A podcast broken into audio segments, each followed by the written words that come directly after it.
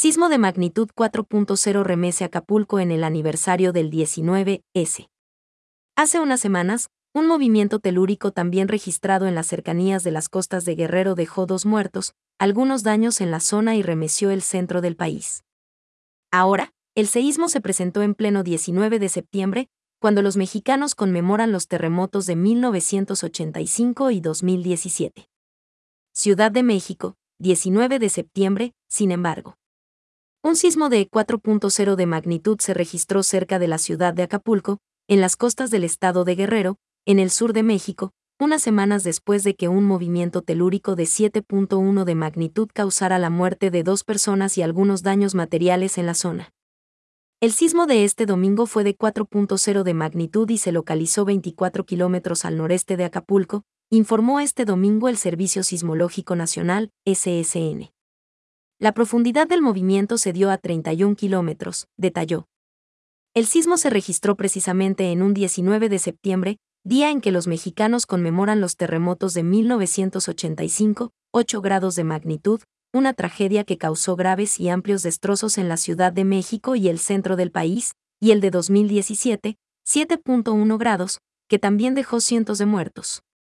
El movimiento, informó el SSN, ocurrió pasadas las 6.10 horas, tiempo del centro de México.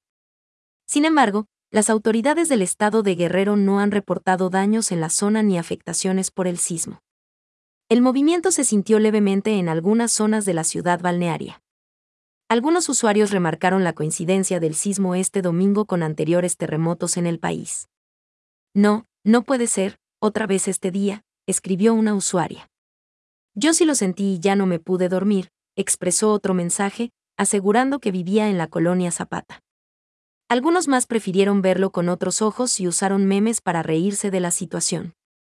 El SSN aseguró la semana pasada que forma parte del Instituto de Geofísica de la Universidad Nacional Autónoma de México, UNAM, aseguró que no es posible decir que septiembre sea un mes de sismos en México, de acuerdo con la información de la que se dispone, indicaron expertos en una conferencia de prensa.